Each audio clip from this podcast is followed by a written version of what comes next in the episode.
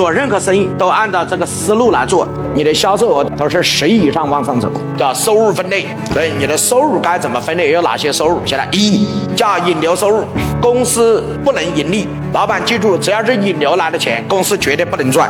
如果你赚引流来的钱，就跟社会争利，所以来你这儿消费的人就越来越少。所以引流的钱不能赚，所以这叫引流收入。记了二，第二个叫主营收入，盈利要超过百分之三十，也就是你的主营收入到底是什么？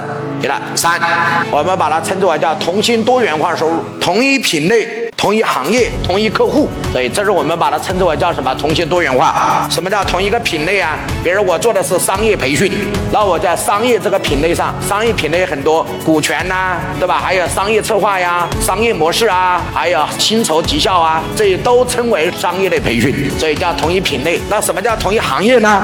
同一行业是教育培训行业，所以我除了推商业培训，我还可以推家庭教育，我还可以推国学，我还可以推易经，我还可以推其。其他的，所以这叫同一行业。诶，这是我大家分享的啊。第四个，起来叫跨行跨界收入，四个字，只做中介。老板千万不要深度参与跨行跨界的。我们可以赚钱，但最好是只做中介，只抽过路费，其他的不要参与，不要看到好。你看很多老板原来是做外贸的，后面看到工厂赚钱，然后又把他外贸赚的钱他妈去搞了个工厂，告诉我有没有？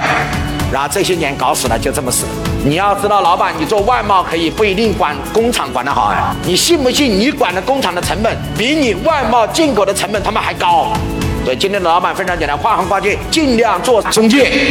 老板当下明白，所以明白一个很重要的道理：老板的工作就是要不断的寻找新的盈利增长点。你找不到盈利增长点，就靠原来只赚产品的差价。这个时代将会越来越困难，因为竞争太多了。今天在没有上过课的老板，你们的思维永远是停留在靠赚产品的价差。老板，你一定要相信今天的商业时代，再也不是过去简单的那个商业时代。简单的我是服务业，我就收服务费；简单的我是中介，就收中介费；简单的我是做餐饮的，就卖产品的差价；简单的制造业，我就是赚制造业的差价。No，赚钱的方法一定是为什么方案设计不出来？因为你不知道盈利的二十七种方法，你只知道一个产品的什么差价差，其他的一概不知道。至少你做生意到现在为止，除了价差之外，第二个钱你没有赚过。但是我可以明确告诉他，商业上有二十七个钱。推荐你学习左下角这套王聪老师亲自讲的商业模式的实战课程，王老师直接把落地方案给你参考，拿回去就可以借鉴和使用。